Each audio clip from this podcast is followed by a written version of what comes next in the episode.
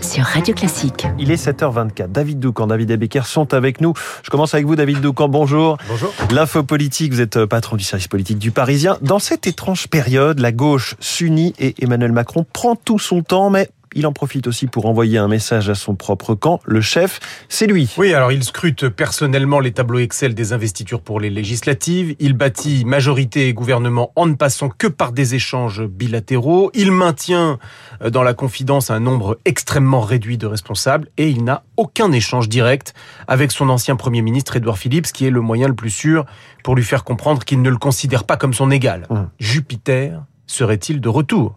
J'attire votre attention sur un point. L'article 8 de la Constitution dispose que c'est sur la proposition du Premier ministre que le président nomme les autres membres du gouvernement. Le futur ou la future Premier ministre pourra toujours proposer, bien sûr, mais ce sera dans une architecture préalablement définie. Le chef de l'État a déjà annoncé euh, que euh, le Premier ministre aurait directement la charge de l'écologie avec deux ministres comme adjoints.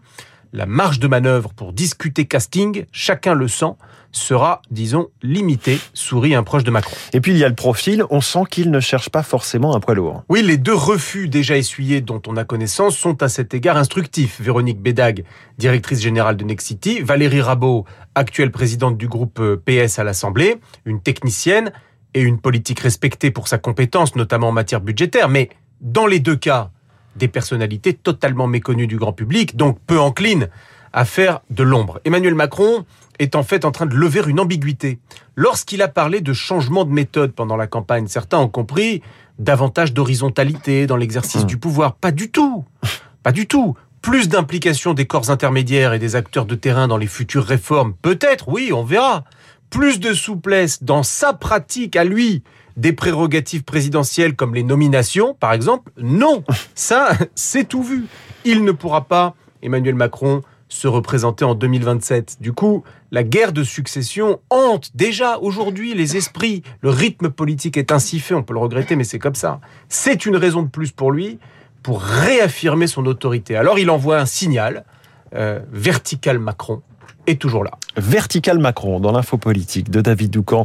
À lire également dans le Parisien chaque matin. David Abiker, les titres de la presse. Ce matin, l'union de la gauche façon Mélenchon.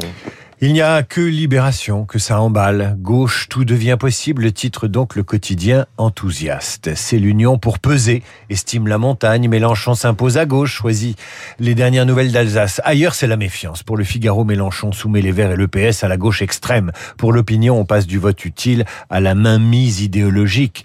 Après l'accord, les divisions, c'est la une de Ouest France, ou bien c'est l'accord qui divise pour Sud-Ouest.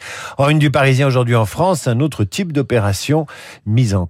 Les curieuses dérives d'un chirurgien esthétique euh, accusé par des stars de la télé-réalité. En Inde, le thermomètre devient fou. C'est la une à 44 degrés de la croix. Les échos annoncent l'embargo sur le pétrole russe, tandis que l'Obs fait sa couve sur Poutine et ses revers militaires et l'Express sur la Troisième Guerre mondiale. Valeurs actuelles, sans venir la crise avec 3 milliards de dettes, 3 000 milliards de dettes et une forte inflation, alors que le point choisi la provoque. Une photo du président qui abuse de la dépense publique et ce gros titre, Mélenchon sort de ce corps. Merci David Abiker. À tout à l'heure, 8h30. Bonjour Renaud Blanc. Bonjour François. Votre invité ce matin. Le général Jean-Paul Paloméros, 70e jour de guerre en Ukraine, analyse avec lui de la situation militaire sur le terrain, le Donbass, mais aussi euh, Mariupol et les bombardements sur Kiev. Le général Paloméros pour parler euh, également de l'armée ukrainienne, une armée dont on sait finalement peu de choses. Peut-elle gagner cette guerre?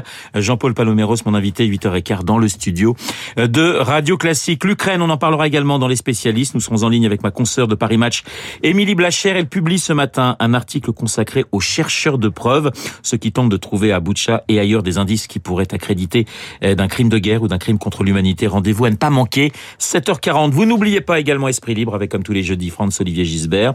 Monsieur Fogg pour commenter l'actualité. Franz-Olivier Gisbert, 8h45, juste après la revue de presse.